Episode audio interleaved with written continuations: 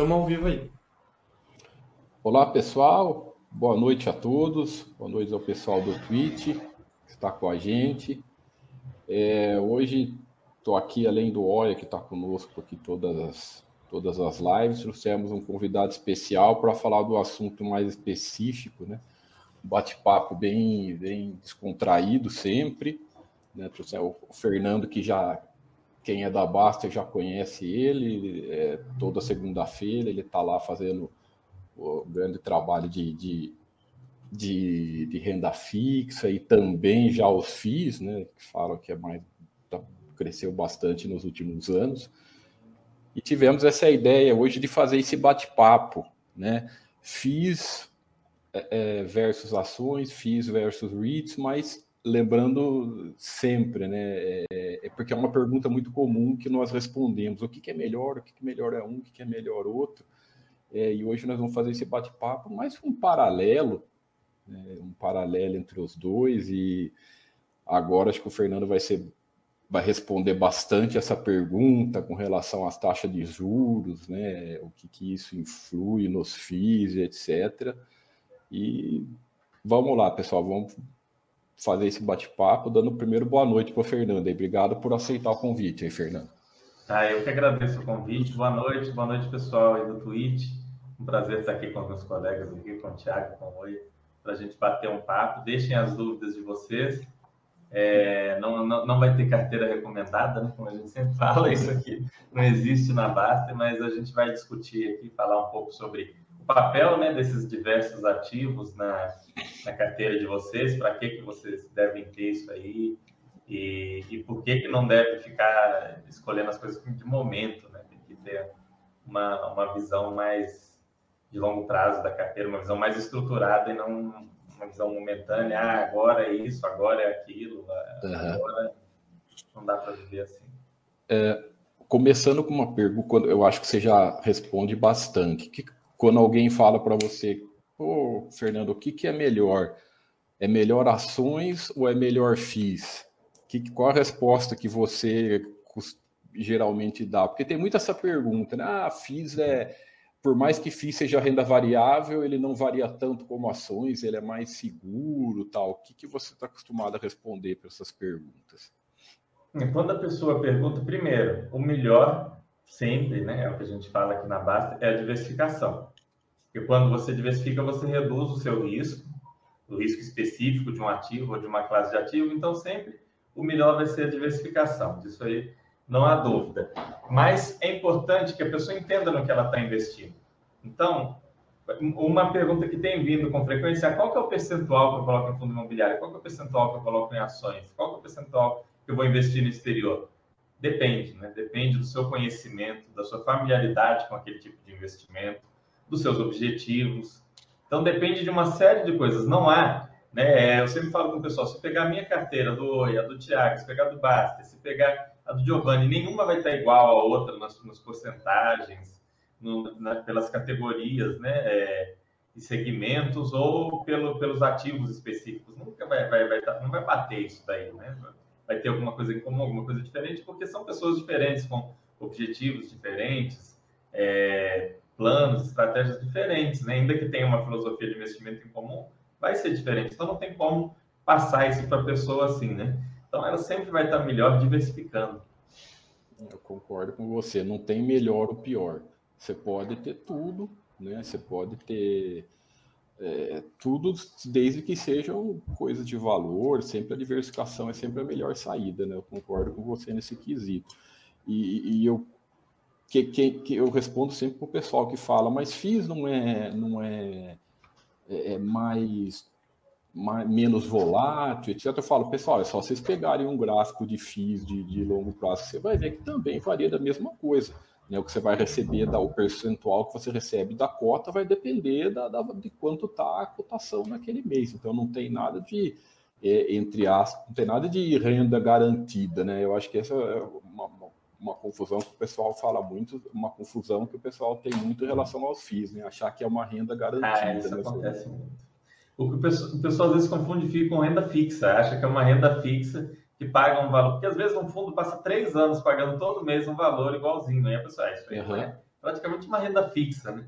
Um exemplo claro é o dos shoppings. A gente viu o Gran Plaza, foi praticamente 10 anos, todo a cada três meses, às vezes a cada um ano, aumentando um pouquinho o rendimento e pagando. Ah, isso aqui, esse shopping é praticamente um, uma renda fixa, né? Vou comprar tudo nele. Teve gente que chegou a falar isso, teve vídeo no YouTube falando, não, vou comprar tudo em Gran Plaza porque dá certo. Aí, primeiro, um, um tremendo problema com a Receita Federal, um problema seríssimo de desenquadramento como fundo imobiliário e pessoa jurídica, e depois o fechamento dos shoppings, e todos os fundos de shopping zerou a renda. Então, a pessoa que via falou, não, mas isso aqui sempre foi assim, olha, quase 10 anos, sempre a renda aumentando, sempre dando tudo certo, só investir tudo ali. Aí veio primeiro um problema com a receita e depois o fechamento dos shoppings. Então, a pessoa que às vezes contava com aquela renda para alguma coisa, aquela renda que vinha subindo, de uma hora para outra a renda zerou. Então, isso aí é, é, é, um ponto que as pessoas. que elas olham um período de tempo normalmente curto até. Eu estou falando 10 anos, às vezes elas olham um ano ou dois, ah, nos últimos dois anos, a renda só aumentou. Isso aqui é perfeito, é uma maravilha, é uma renda fixa que aumenta ainda de tempo em tempo. E não é verdade, porque tem uma série de coisas que podem acontecer aos fundos imobiliários que podem levar a zerar a renda, a diminuir renda, né, a ter uma série de outros problemas. Então a pessoa tem que estar ciente desses riscos. E é engraçado que muitas vezes a gente soa como muito histérico, né? Pô, mas em algumas situações é, não é, corriqueiras podem acontecer, né? E quando acontece, como aconteceu, obviamente que ninguém esperava uma pandemia, alguma coisa assim, mas que não deixa de ser uma situação que pode acontecer e voltar a acontecer, e muitas outras que não, não aconteceram ainda, que podem acontecer também. É, muitas vezes a, a, filosofia do site acaba sendo meio histérica, né? Pô, você tem que diversificar. Aí a pessoa, que nem você acabou de escrever, né? Fala, mas isso nunca aconteceu, então tem 10 anos que isso não acontece, não tem como isso voltar a acontecer. E é nesses momentos que situações como essa acontecem que a gente não quer, obviamente, ser aquele cara chato que vai falar, eu avisei, mas querendo ou não, a gente avisou, né? É... Não, a gente preparou as pessoas para isso. É importante, é, é importante ver o que, que é cada coisa. Que eu, quando o pessoal quer fazer essa comparação, eu falo, são coisas diferentes. Ações é uma empresa, você compra parte de uma empresa aí, por isso que ela tende a crescer mais, tem, são características diferentes. FIIs, ele é ligado, você gosta, você deu exemplo, o que é o FIIs do shopping? É um fundo do shopping né? É, o que, que eu fiz de lajes? Aí depende, tem, tem as lá, tem, tem lá os imóveis que fazem parte do fundo, fiz de logística, os imóveis. São coisas diferentes. Então, essa comparação, por mais que a gente coloca, não, não cabe, né? Não cabe é, comparar uma coisa com a outra. E até fiz com imóveis também, ah, por mais que seja do mercado imobiliário, etc., as características também é, é, não é aquela coisa, ah, eu tenho imóvel, eu não vou ter FII, porque é mais ou menos a mesma coisa. Também é diferente, né, Fernando? Não, por mais é, que seja lá o imóvel, mas assim, é, é, é você, o FII é um fundo, o imóvel físico é lá, é seu, você põe a mão, é seu, só, é você que toma as decisões, e o FII, é, você está, é que eu falo, muito mais concordando com a estratégia do gestor, né? Exatamente. É, se você é, precisar de um lugar para morar, você não pode ir lá bater no fundo e falar, olha, deixa, deixa eu morar aqui no, no fundo do shopping, aqui, que eu tenho umas cotas. Não pode, né? É, o, a propriedade do imóvel, você tem a propriedade e o uso, né? Quando você compra um imóvel. No fundo imobiliário, você não tem como fazer uso, a não sei que você remunere o fundo, né? Alugou uma loja do shopping, mas você não pode fazer uso de, de nenhuma forma, nem da laje corporativa, nem do galpão, nem do shopping, nem dos poucos FIIs residenciais que tem, você não pode ir lá e morar, porque tem X cotas, agora pode morar. Então, é, é diferente os usos que você pode fazer é, e igual você falou, você tem que concordar com a, com a estratégia do gestor no fundo imobiliário. No seu imóvel comercial, por exemplo, você pode fazer sua própria gestão, sua própria organização. Então, tem uma série de, de limitações ao uso das propriedades do fundo. Né? Para assim dizer, não, não tem praticamente uso nenhum para o cotista. O cotista não pode usar a propriedade do fundo. Agora, o seu imóvel você usa como você bem entender. Se quiser abrir uma loja para você, para sua sogra, para sua mãe, se você quiser você montar seu negócio ali, você quiser morar ali, você pode fazer. Então, são coisas bem distintas.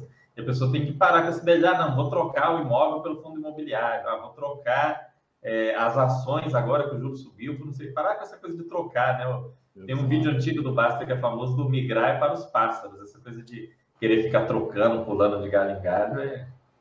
É, não, faz, não faz o menor sentido. Fernando, e... me permite, Thiago, você falou da questão do. O Thiago é, puxou esse assunto e você falou a questão do, dos gestores, né? Já que a gente está falando de diferenças, assim, é, eu queria saber da sua opinião a, os resultados do FII, o como você coloca na conta do, do gestor, o quão importante eles são. É, às vezes eu acho até que, por exemplo, quando eu vou investir ou, ou analisar um FII, eu não olho tanto o gestor. Você pensa da mesma forma? Você acha que o gestor já tem um papel é, de 0 a 10, digamos, 9, 5, 2? É. Esse papel vem crescendo, né? Antigamente eram muito comuns os fundos de gestão passiva. Como é que é um fundo de gestão passiva?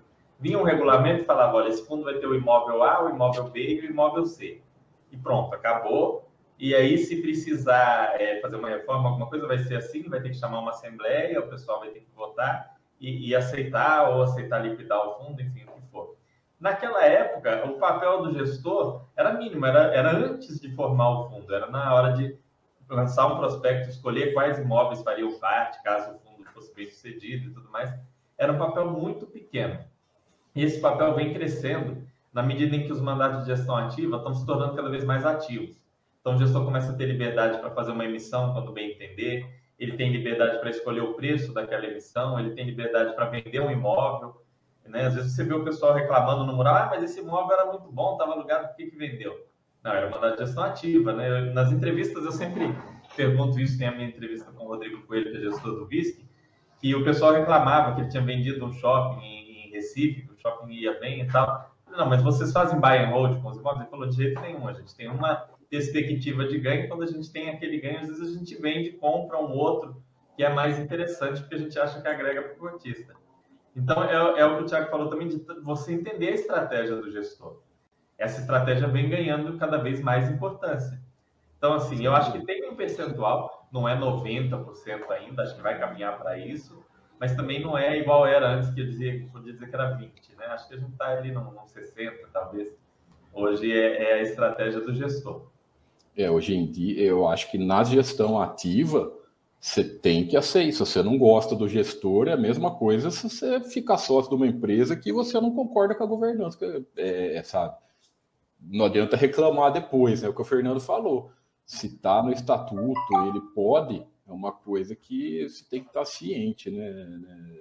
Faz parte. E parece que os gestores gostaram desse segmento, aparentemente, né? É, ele, como o Fernando falou, né, vem crescendo bastante essa questão da gestão ativa. Antes a gente via muito poucos é, gestores de fundo imobiliário, mas eu não sei, parece que eles viram com, com bons olhos esse segmento. Né? Exato. É, é porque quando tinha gestão passiva, só, só para completar, não, o, o fundo ou dava muito certo, né, era um sucesso, igual o Patigianópolis, né, foi até hoje, ou o fundo dava muito errado. É, aquele imóvel tinha um processo, alguma coisa, e não tinha solução. Ficava uma coisa muito 880. Tanto que muita gente hoje, né, que é aquela história do viés da sobrevivência, pega esses fundos de gestão passiva que deram muito certo e compara com os de gestão ativa e fala, olha, tá vendo, gestão ativa é uma porcaria, gestão passiva, olha como que esse fundo foi. Pega aqueles três ou quatro que fizeram um sucesso danado e tentam comparar. Uhum. Né? É, e não é assim, o gestão ativa, ele, se ele for um bom gestor, ele consegue resolver certos problemas sem ficar dependendo de chamar uma assembleia de cotistas, pessoal aceitar, pessoal concordar que tem que reformar o imóvel, que tem que não sei o quê. Às vezes o pessoal só quer que, ah, não, tem que tirar o máximo de rendimento, reformar o imóvel, deixa o imóvel lá, dane-se, aí sai o inquilino né, e não dá em nada. Um exemplo extremo, o, o Oia conhece muito bem a cidade de Macaé, um exemplo extremo de coisa que não deu muito certo com gestão passiva foi o XP Macaé.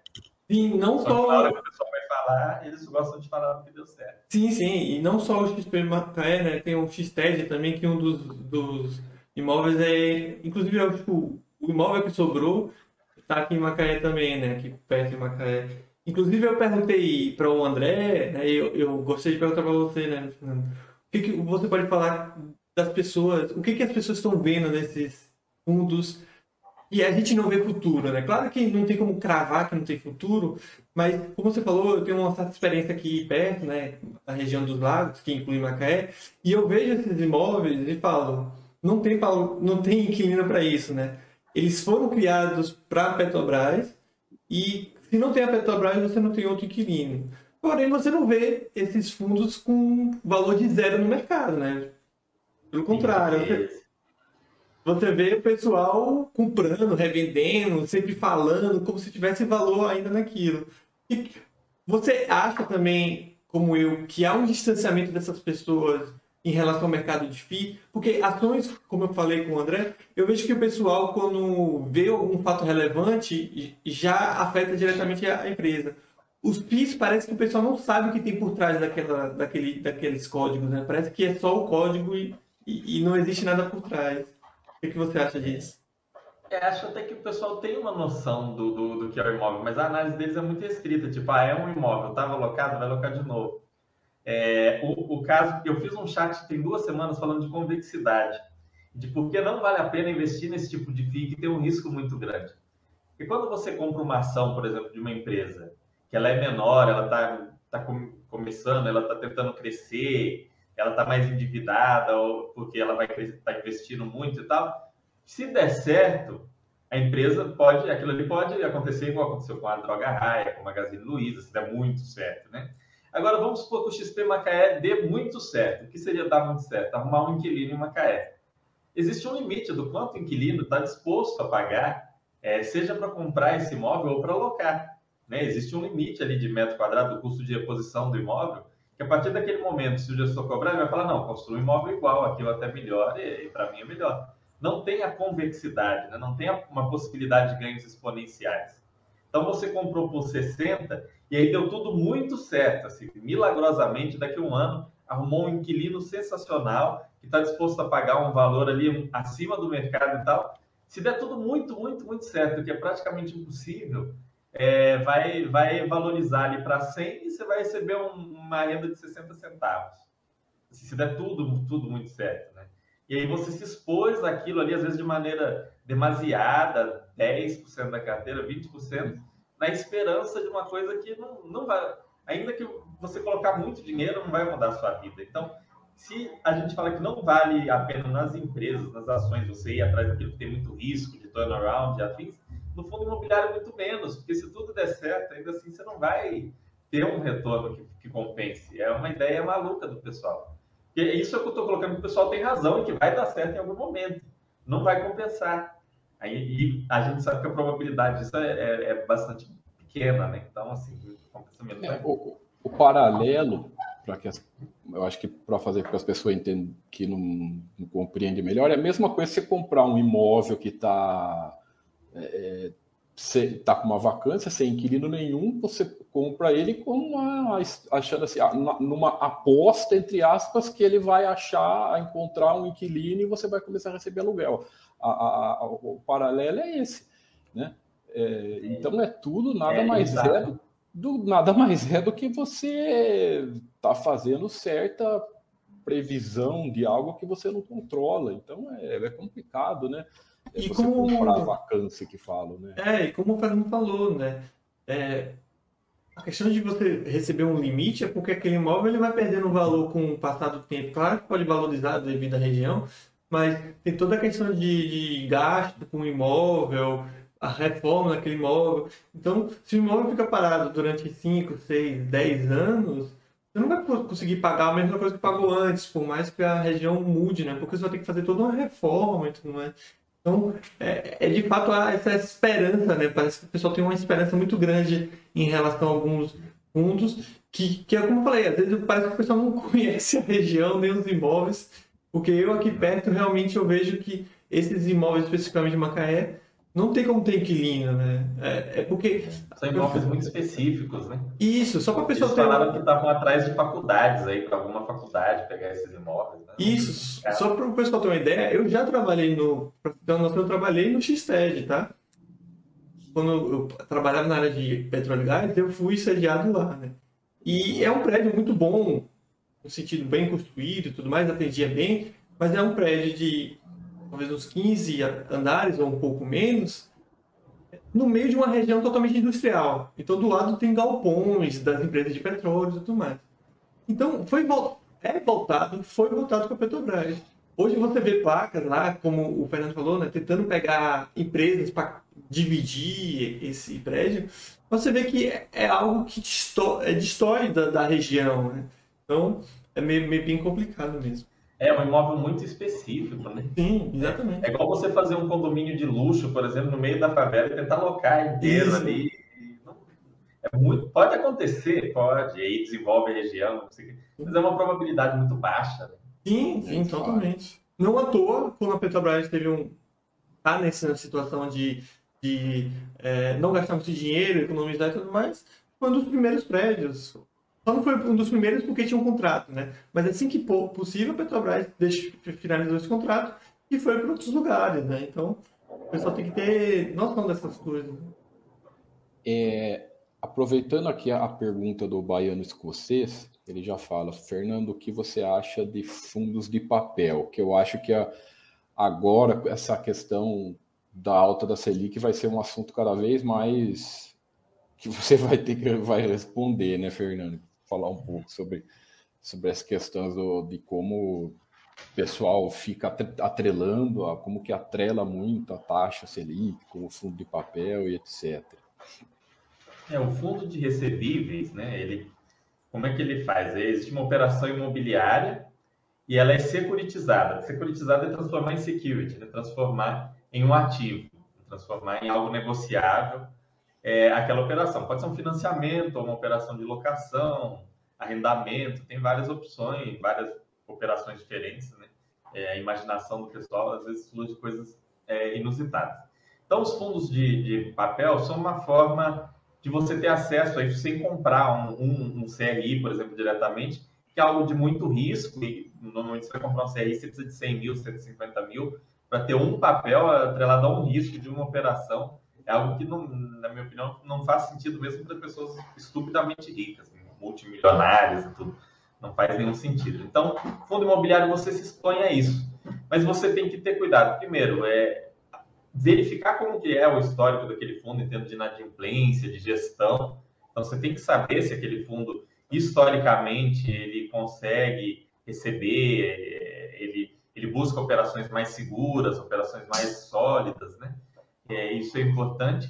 E também evitar essa coisa de ficar pulando de galho em galho, né? Ah, Selic subiu, então vou agora para o fundo é, que está mais atrelado a Selic. Aí a Selic cai agora, eu vou para o fundo do, do IGPM, porque o IGPM vai para 30%.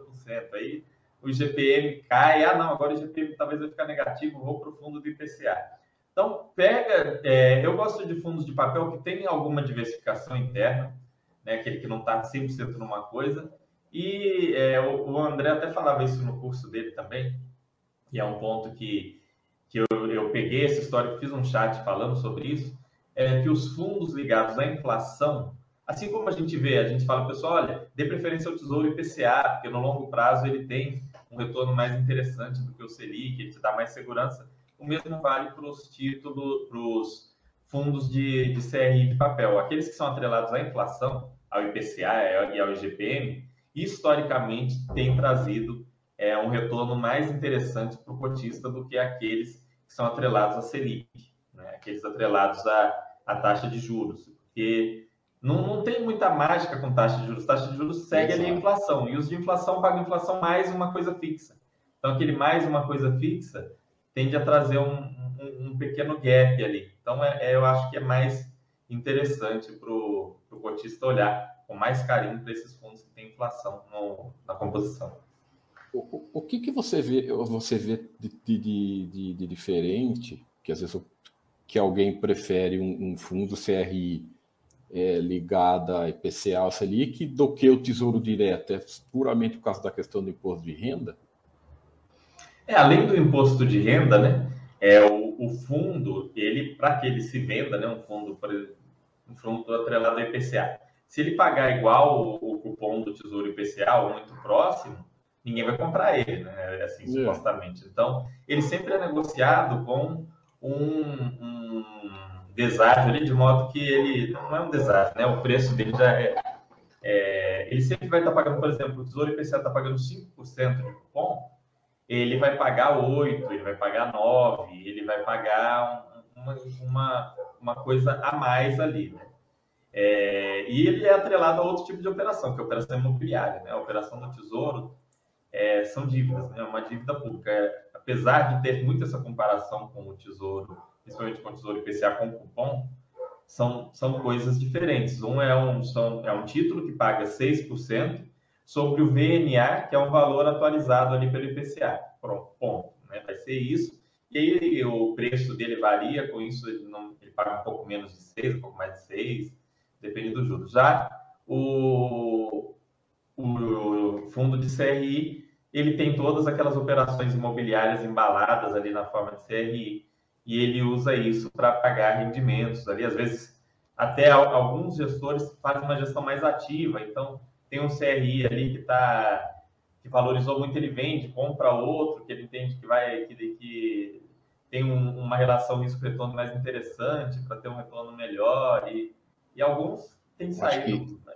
bem sucedidos nisso. Eu acho que nos fundos CRI, nesses tipos de fundos de, de, de papel, é, a, a, estratégia do gestor ainda é mais importante, como nós falamos no início, né, né Fernando? Você fica mais dependente da estratégia dele, eu acho. É, porque tem mais liquidez, né? É, você ficar trocando Exato. imóveis é muito complicado, tá? Vou trocar os shoppings, é, dá trabalho. Agora, você uhum. trocar CRIs, tem no mercado de balcão, tem os mercados próprios, ele consegue ali fazer negociações mais rápidas, né? Então, realmente, o, o fundo de CRI, uma, uma boa gestão. E, não, e tem várias gestões boas com estratégias diferentes. Por exemplo, os do Itaú, os da Quineia, eles são mais conservadores. Exato. É, eles trazem, sim, um, um ganho acima da, da, da Selic, do, do Tesouro IPCA, historicamente, mas eles, você vê que eles não pegam nenhum papel muito diferente. Né? O que tem de mais diferente ali ah, é um CRI da Exetec, é uma coisa que você vê assim que é muito tranquila, não tem nada de, nossa. Agora tem aqueles outros que pegam aquele, aquelas multipropriedades, que são aquelas vendas de hotel em gramado, aquelas coisas que já tem um risco muito maior, né?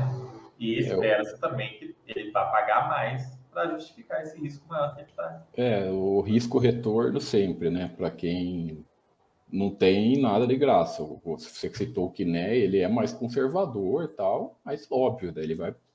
A, o risco dele é menor, ele vai pagar um pouco menos. Sempre o risco-retorno que o pessoal nunca pode esquecer, né? Nunca vai ter nada de graça sendo oferecido sem um risco por trás. É, e, e sempre bom lembrar que não é só você que está vendo a Selic, não é, você não tem informações privilegiadas, pelo contrário, né? É. Todas as informações são muito, mas muito pouco privilegiadas, né? O que está chegando para a gente, o mercado inteiro já sabia, deve, lá, há um mês atrás.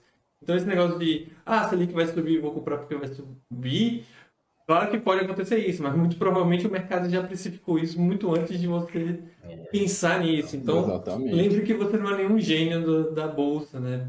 Até porque se você começar a fazer isso, muito provavelmente você vai estar comprando no fundo e vendendo no topo nesse, nessa questão. É o mais provável, 99% de chance. Acho que a melhor coisa é você ter sempre de tudo o que é bom, né? você vai ter sempre a melhor coisa do momento. Se você tem uma, um patrimônio diversificado em tudo, você vai ter sempre o que é bom do momento. É, e a economia brasileira é muito imprevisível, muito instável para a pessoa querer cravar, ah, vai acontecer tal coisa no que vem.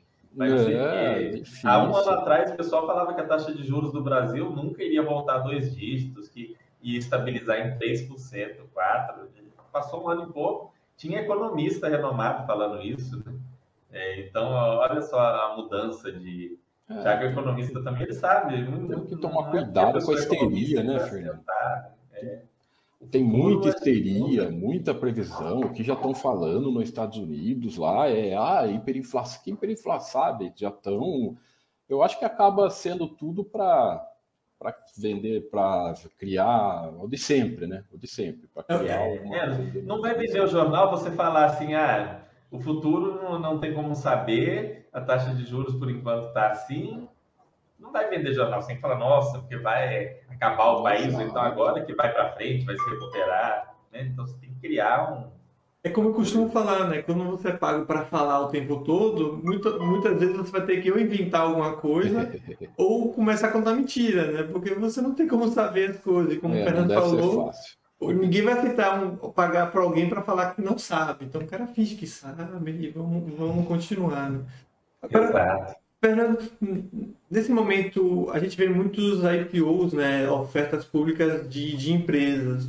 Ah, o mercado de fita só sofrendo, não sei se é a palavra correta, mas está acontecendo a mesma coisa com o mercado de FII? Ou você acha que o mercado acabou virando um pouquinho mais para as, ações nesse momento? Ah, virou. Assim, qual que é a grande questão? Nesse sentido, a taxa de juros influencia muito o mercado de fundos imobiliários.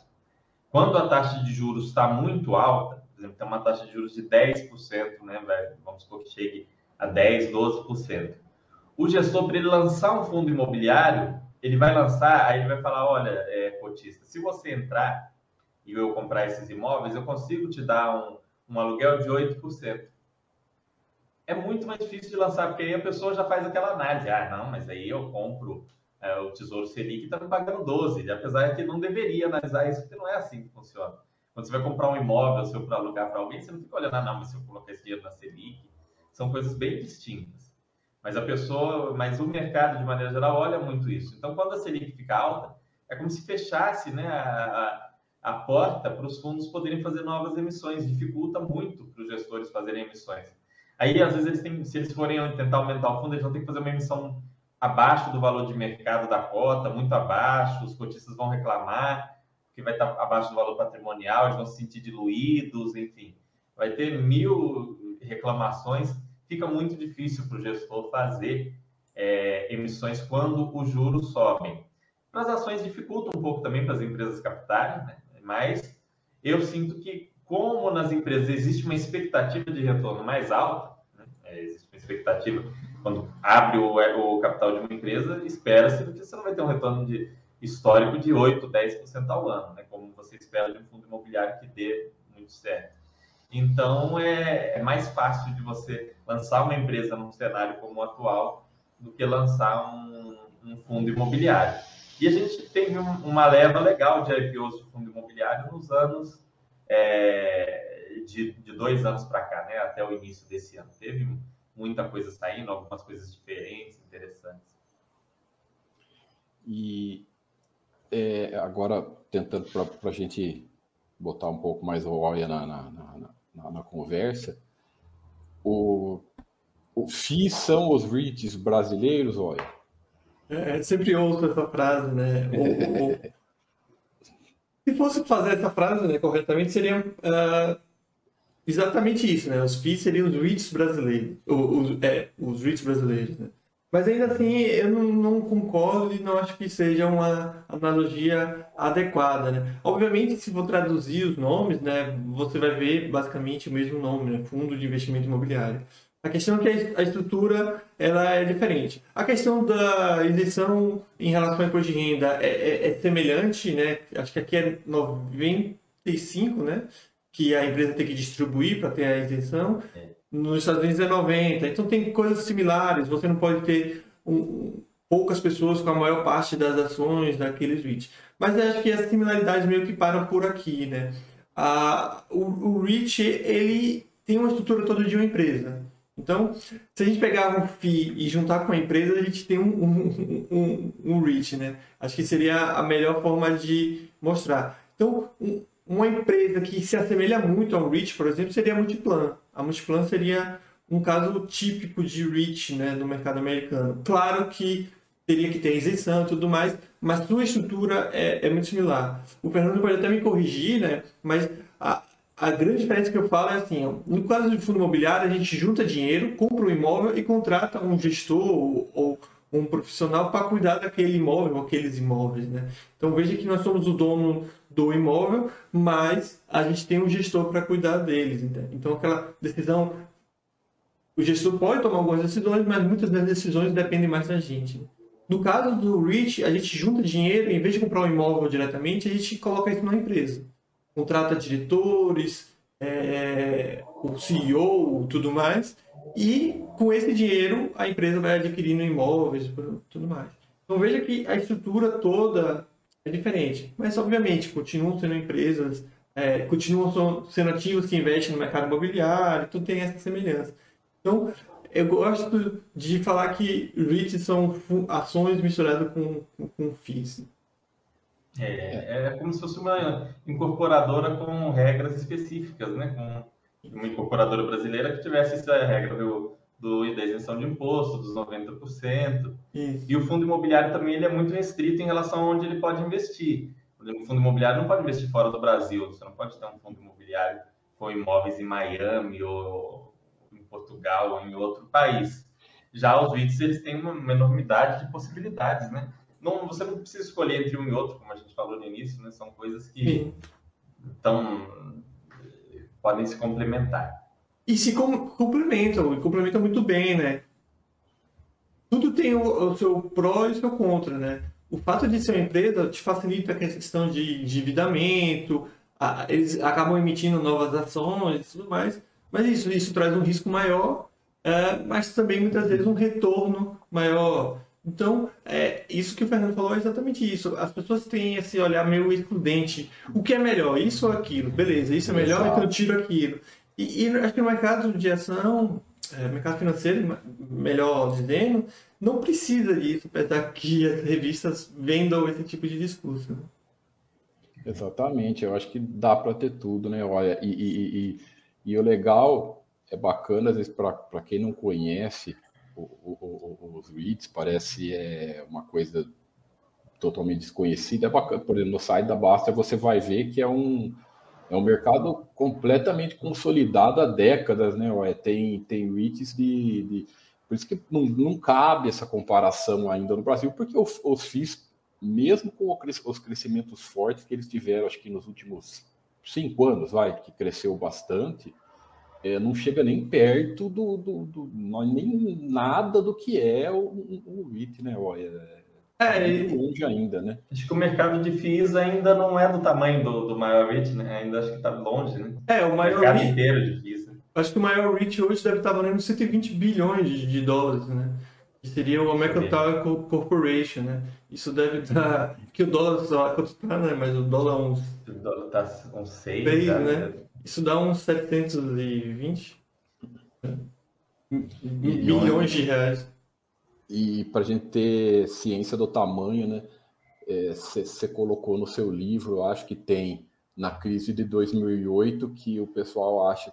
Isso é uma surpresa para todo mundo. Se você olhar o, o, o, gráfico dos REITs, da vacância dos REITs na crise de 2008, todo mundo vai falar: ah, teve uma vacância, sei lá, de 30%, ela caiu 2, 3, né? Olha, parece. Ah, às vezes até menos, né? Porque é normal que eles, muitos deles, ó, claro que vai variar de segmento para segmento, mas muitos deles têm uma, um histórico de 99% de taxa de ocupação, às vezes um pouco menos do que isso. E como você falou, nessa época de crise, caiu talvez 1 ou 2%. Mas vai muito de conta o que o Fernando falou no início, né? que é a questão da securitização né? de, de, de dívidas. Né? O que o pessoal fala de crise imobiliária, na verdade, foi uma crise de crédito no imobiliário.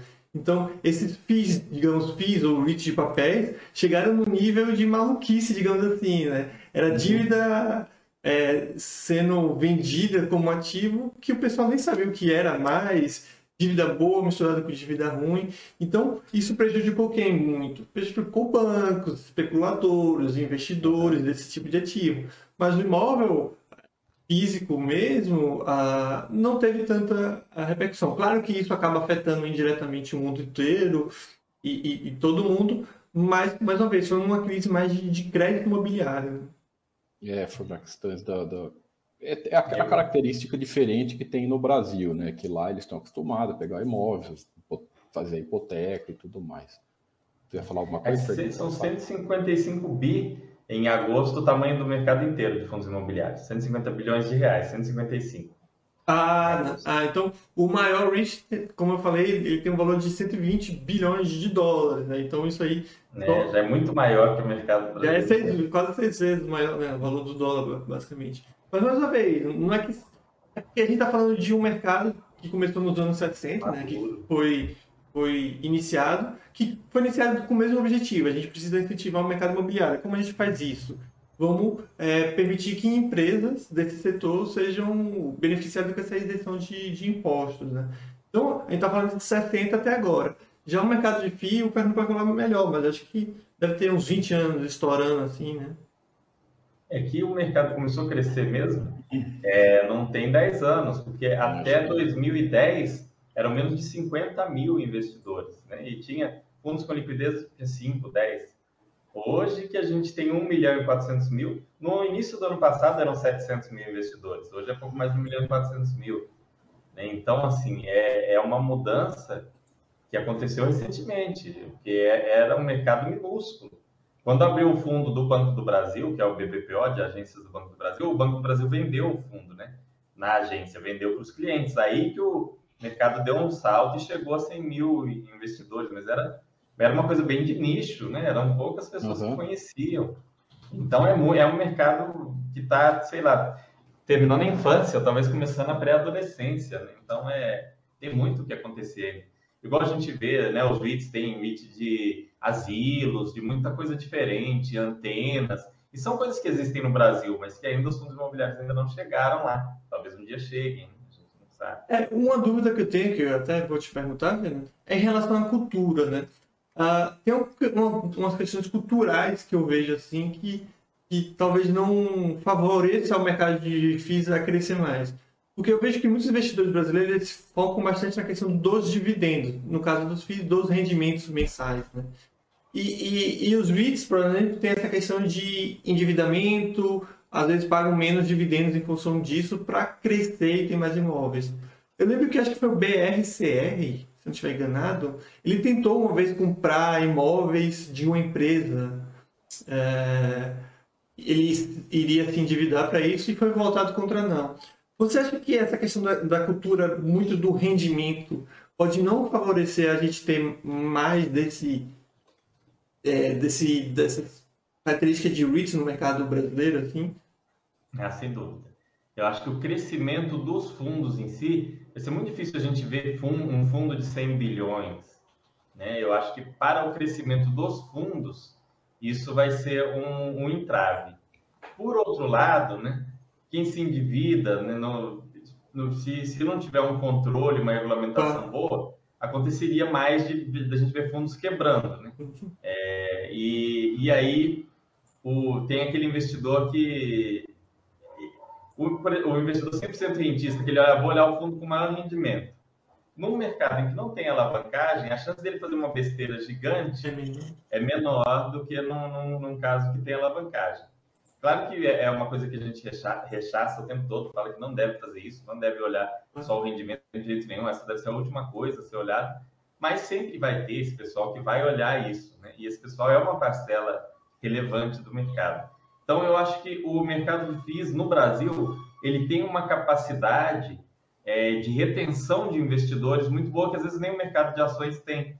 Uhum. Porque no mercado de ações, a pessoa às vezes entrou por uma dica e achou, não, porque isso aqui já valeu 30, caiu para 10, eu vou comprar porque vai valer 30. E às vezes é uma empresa que está praticamente em processo falimentar, e aí ele, é, ele fala, não, isso é cassino, nunca mais, não, quero saber. e, e a chance dele fazer isso no fundo imobiliário é muito menor. Pode acontecer também, né? mas é muito, mais restrito. Então, acho que essa capacidade, o legal do mercado de fundo imobiliário é a capacidade de retenção do investidor, que depois, estando ali e se dispondo a estudar, ele vai para o mercado de, de ações, ele vai aprender outras coisas, né? É, até com a gente aqui, que às vezes ele chega no site porque começou a investir em fundo imobiliário. É. Não, você está totalmente correto, né? Não à toa, as pessoas chegam muito mais pela renda fixa e fundo imobiliário do que direto como um investidor de, de ação, né? Tem essa tranquilidade. E é isso que eu falo, né? Que a pessoa tem que entender que são coisas distintas. Então, REACH é um, um risco maior e crescimento. Então, é aquele, é aquele negócio que eu falo. Às vezes o pessoal fala, pô, eu quero uma empresa de petróleo que não seja cíclica. Não existe, né? Eu quero uma empresa de energia elétrica que não, tem, não seja muito alavancada. Não existe. Então, às vezes o pessoal fica procurando o REACH por análise de FII e acha que o inverso deve acontecer também, né? Ah, com é. Oh, oh uma, uma coisa que eu já recebi essa pergunta, ó, é até interessante. É, os FIIs, o pessoal fala, ah, FIIs, eu, dá para a gente dá para a gente conhecer, por exemplo. Ah, eu vou shopping, Parque Dom Pedro. O cara sabe, vai lá, sabe, conhece. Ah, fiz do BBPO, por exemplo, o Fernando falou. Vê lá as agências. Agora no site a gente tem até as fotos do FIS, né? As lajes, né? Ah, aquele que é da deslogística, que é o prédio da Ambev e tal. Aí o cara falou, pô, como que eu vou pôr dinheiro num FI, no, no REIT americano, que eu não sei nada, não tenho noção nenhuma, né? Não sei onde está, não sei se, o, se o prédio é isso, se a cidade é aquilo, se ela se, se serve ou não. O que, que, que você comenta em relação a isso? É, é, muda a análise, né? A questão de uhum. analisar. Eu lembro que quando começou a questão dos FIIs no mercado, não sei se o Fernando já estava, o Thiago provavelmente sim, né? Que já que entrou antes de mim, mas tinha muita discussão sobre a qualidade do prédio, né? Não, uhum. eu fui lá no prédio e o, e o encanamento do prédio é horrível. As pessoas falavam essas coisas, né? Ou então, não, eu fui lá e a porta giratória daquele prédio não é da, da, de melhor qualidade, tem que falar com o gestor. Então, existia. Não vejo muito mais disso. O Fernando pode me corrigir, mas acho que. É, é a questão da mudança de divisão da gestão passiva para ativa Isso. também. Porque antes o fundo era o imóvel. Né? Isso. O fundo era o imóvel ponto.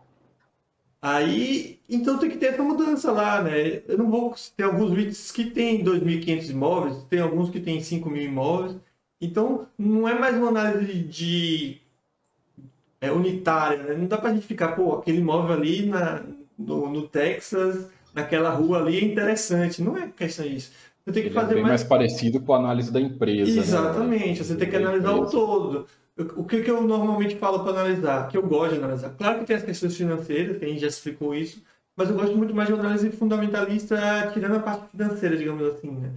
Para que tipo de classe social é, é aquele, aquele REIT, né?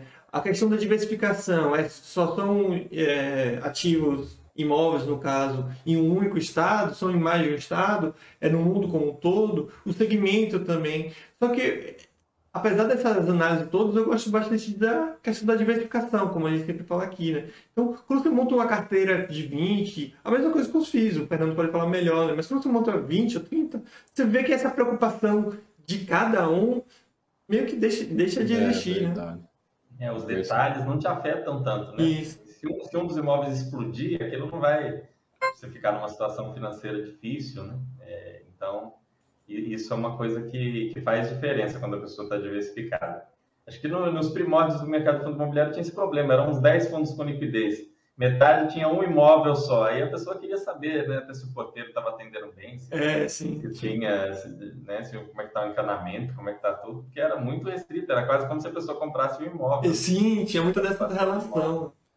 Então, é eu, eu acho que isso, isso no REITs de, de imóvel único Acho que nem é comum, né, olha. Sim. Eu nunca ouvi falar. Teria que procurar para ver, mas não, não é comum. Pelo contrário, você tem é, que tem os milhares, mas esses que tem os milhares também não posso falar que é, é o padrão, tá? Não são todos os REITs que tem milhares de imóveis. Aquele Real Income, que o símbolo é O, tem 4.700, quase 5.000, talvez um pouco mais. Aí você tem o PSE, PSA, desculpa, o Público Histórico, que tem uns 2.500, um pouco mais. National Retail, que tem seus milhares, mas o comum é ter dezenas e centenas, né? Então esse é o, é o mais... Claro que isso vai variar de segmentos, por exemplo, data center. Não tem como você ter milhares de data center. Né? Então ele vai ter algumas dezenas espalhadas pelo mundo inteiro. Shopping é similar a isso. Talvez os que tenham, os que tenham menos é os de prisões, né? Mas ainda assim tem uma quantidade razoável, por mais absurdo que soe, né? Vamos te ver uma pergunta. É bom aqui. que o inquilino não tem saída, né? O inquilino tem que estar lá. Mas, mas esse, pior que esse, esses REITs de prisões, né, ele vem sofrendo com a questão da. com todo esse debate, né? Se as pessoas acham correto ou não, prisões particulares. E muita gente fala que, por ser particular, vão, o governo vai que meio que incentivar a prisão das pessoas. Então, os bancos hoje em dia meio que dificultam empréstimo. Mas, como o Fernando falou, né, tem de tudo lá, né? Então, esses de asilo são bem comuns, né? Casa de repouso, que eles chamam. Aí, aí tem vários que você nem daria como REIT, né? Um dia de comunicação. Você fala, pô, não tem nenhum imóvel propriamente, né? Mas antenas são alugadas. Aí você tem de cabo de uh, fibra ótica, enfim, tem de várias. Aquele, aquele gigante lá, o, o Public Storage, é, é, é um FII de depósito, não é? Olha, pode Isso. É, o, é aqui, aqui, no Brasil, para todo mundo conhecer, é o depósito Sim. da casa. Acho que seria a melhor tradução. É porque não é uma coisa cultural. Eu sei que está chegando hoje em dia, né? Mas eu sempre explico com aquele programa que aparece na TV a cabo, né? Eles levantam o depósito e fazem leilão do que tem dentro do depósito. Não sei se vocês já assistiram. E é, é gigantesco aquele, aquele, aquele filme. Nossa Não, Senhora! A área construída né, de, de todos os seus imóveis é, é equivalente a três ilhas de Manhattan, para ter uma ideia. E, e, e é um. É que é tanto da cultura do brasileiro, essa questão é, da acumulação igual é do americano, né? É que americano, especialmente em algumas regiões, como Texas e tudo mais, eles têm muito de acumular, né? E no Brasil, acho que não tem tanto assim, talvez esteja crescendo. Então, pô, é, me separei, aí eu tem sua utilidade. Uma pessoa morreu, tem sua utilidade. É, vou para uma casa menor, tem sua utilidade. Se tá, pô, não tem onde colocar aqueles brinquedos que eu tinha quando eu era criança. O americano adora guardar esse negócio, aí soca nesses depósitos. É basicamente isso. E eles pagam tudo locação mensal disso, acho. É, e lá, querendo ou não, algumas regras né, são melhores aplicadas, digamos assim. Então você não paga um mês, já lelou tudo, né? Então não precisa entrar na justiça para expulsar aquele inquilino. É, acho que por isso funciona melhor também esse sistema, né? É. Pela menor burocracia. Fernando, uma pergunta aqui do Walter Gate. Fernando, você acha que os FIIs de tijolos bem administrados e com imóveis de qualidade, por exemplo, o KNRI, o HGLG, etc., tem potencial da cota corrigir de acordo com a inflação, mesmo sem o reinvestimento do dividendo? É uma pergunta fácil. É. O reinvestimento é essencial. É, é, essencial. Primeiro, porque, claro, ah, pode dar tudo certo, o PIB crescer, o mercado imobiliário bombar, e durante anos a cota, é, o, o, aluguel, eles conseguirem ir subindo, eles fazerem bons negócios, e olha que beleza, você não, nem precisou reinvestir.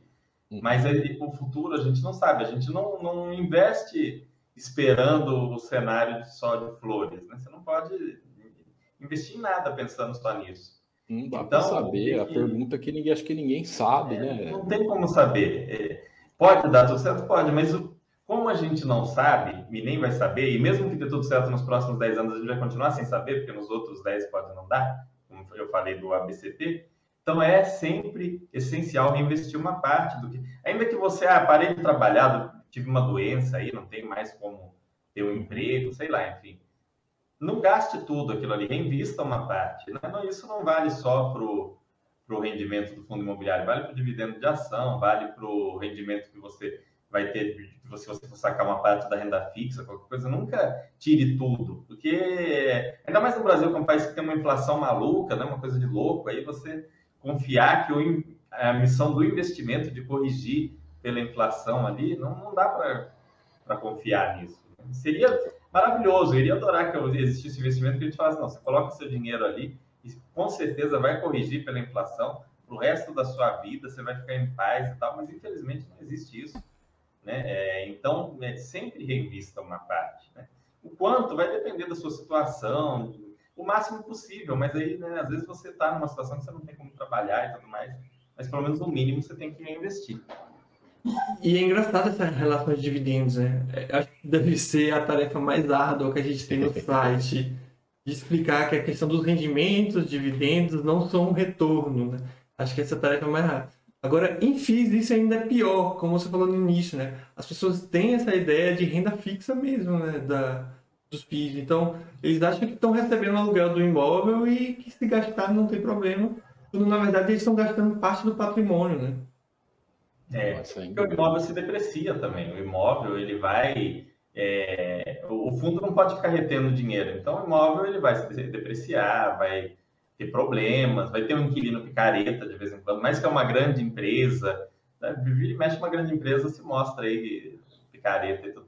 Então, vai ter uma situação que você vai ter que fazer, vai ter uma emissão, você vai ter que colocar um dinheiro e tudo mais. Então, não é uma coisa que o, o imóvel está ali sempre do mesmo jeito, perfeito, como uma maquininha gerando dinheiro. Às vezes parece isso mesmo. Ah, não, é, o imóvel é uma maquininha da onde só sai dinheiro ali, e aí você gasta e vai continuar saindo indefinidamente. Mas não, aquele imóvel precisa de manutenções, precisa de ajustes, às vezes vai ter que ser feita uma carência para o inquilino, é, mil coisas. Que... É igual quando você tem um imóvel seu ali alugado também.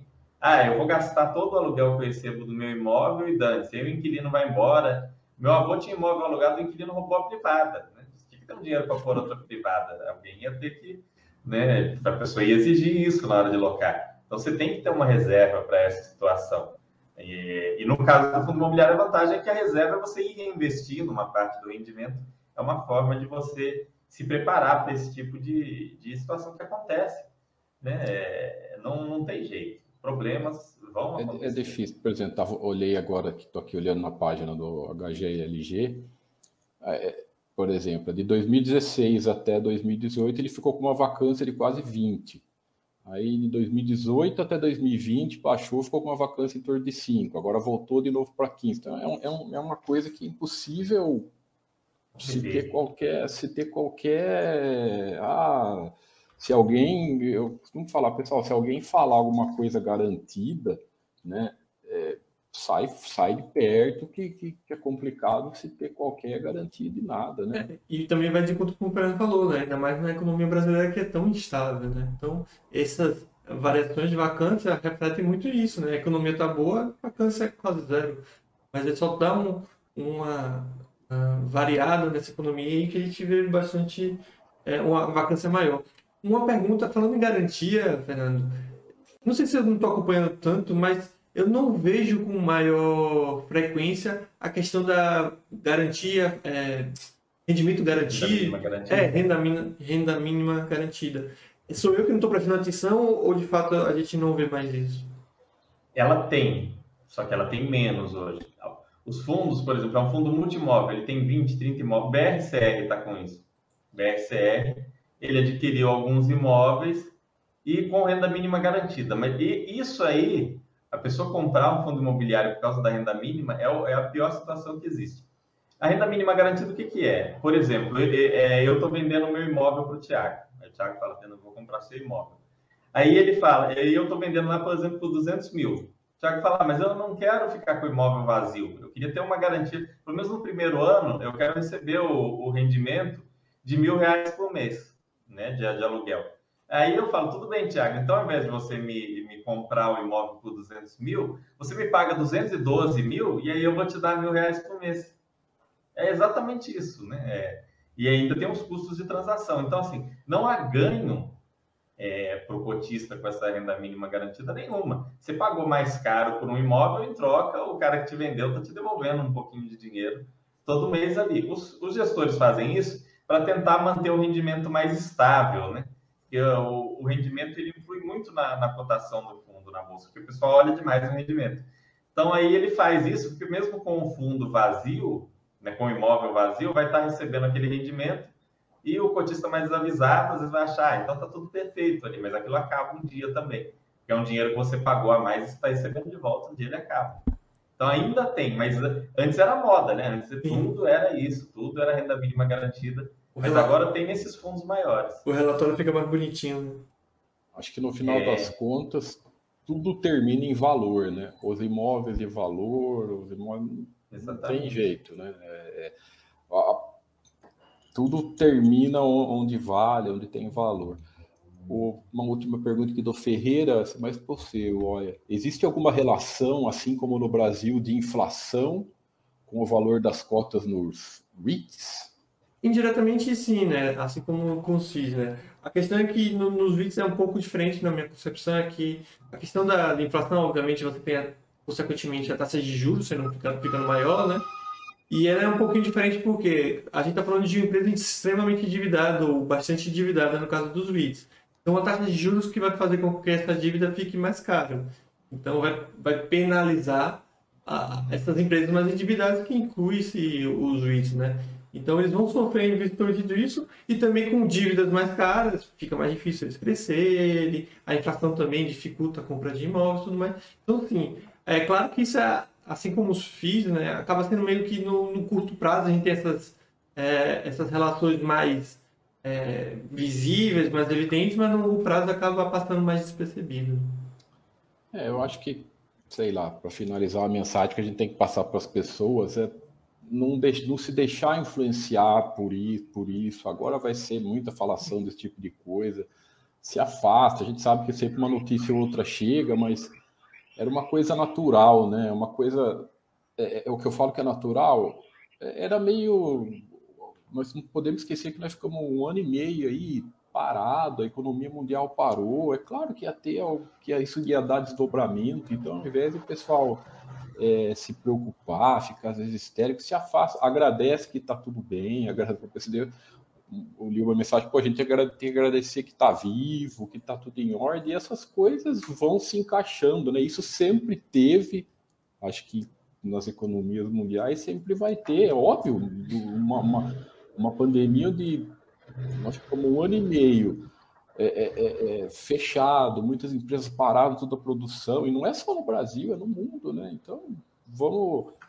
Acho que essa é uma mensagem principal. O plano continua sempre o mesmo: trabalho, aporte, poupança etc. E se deixar cada vez mais se influenciar por, por tipos de histeria, né? Vocês, vocês pensam da mesma forma. É, como a gente estava conversando um pouquinho antes de iniciar a live, né? Eu acho que esses pensamentos são mais comuns do pessoal que acabou de entrar no mercado, né? Porque aquele cara que tem, sei lá, uns 10 anos de mercado, ele já viu isso se repetir pelo menos umas três vezes, né? Então, por isso que é, eu, como um, é, um formado em biologia, né, a gente vê muito disso de ciclos, né? Obviamente no prazo maior, então a gente pega desde que o mundo passou, desde que o planeta surgiu até hoje em dia a gente vê essas questões dos padrões, né? E eu vejo isso muito no mercado financeiro. Então, parece que a gente ou tem uma memória muito curta ou, ou, acabou de entrar no mercado. Porque se você pegar essa realidade que a gente tem hoje, pelo menos se iniciando, e pegar cinco anos atrás, a gente vê a mesma coisa. Não à toa a gente fica com os mesmos discursos aqui no site, né? Basta, falando as mesmas coisas, porque a gente vê exatamente as mesmas coisas. O pessoal agora vai começar a falar de renda fixa, dando um trabalhão para o Fernando, fundo imobiliário também passando a ser o melhor investimento do mundo é, renda fixa juntamente, pessoal parando de ver as ações, né? Porque possivelmente a bolsa vai caindo e tudo mais. Então a gente vê esses mesmos discursos o tempo todo e o pessoal tem uma memória tão curta que não consegue ver que está repetindo a mesma coisa e muito provavelmente vai voltar ao normal de novo. É, é o pessoal tem essa, essa lógica né, do ah, o que aconteceu é, é, é, aquela coisa de você dar um valor muito grande para a informação do curto prazo, né? Ah, se a ação só subiu nos últimos 10 anos, ela vai subir para sempre. Ah, não, já tem seis meses que a ação está caindo, vai falir a empresa. O, o pessoal tem umas relacionam umas coisas que não fazem muito sentido. E aí isso gera, infelizmente, muito giro, né? E é a história do algoritmo da pobreza, né? Aí o pessoal é comprando sempre na alta, vendendo na baixa depois para comprar outra coisa, depois a hora que está na alta de novo volta a comprar e não, não vê a, a, a, possibilidade de acumular, de construir alguma coisa. Só de ficar querendo achar o momento, é, achar aquilo que é o melhor, aquilo que... Ninguém sabe o que é o melhor, ninguém... O legal do Buffett é que nas cartas dele ele sempre ressalta isso.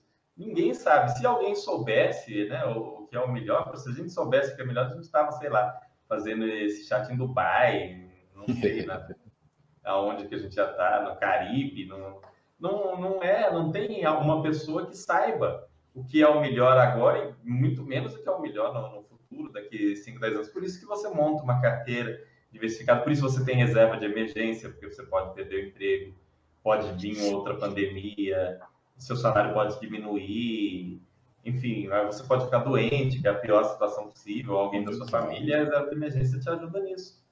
Então, é, é ter um, um plano para situações diversas, que você não sabe é, qual situação vai vir na, na frente. É, e, e, outra coisa que eu vejo bastante no, no site é o pessoal é, tirando uh, o, o nosso discurso como um discurso, ah, não é bem assim, né? O pessoal, eu fico impressionado, o pessoal às vezes vê o Basta, que tem sei lá quanto tempo de mercado. Eu acho que ele começou a investir antes que eu nasci e tudo mais. Não que ele seja velho, apesar de ser velho, mas.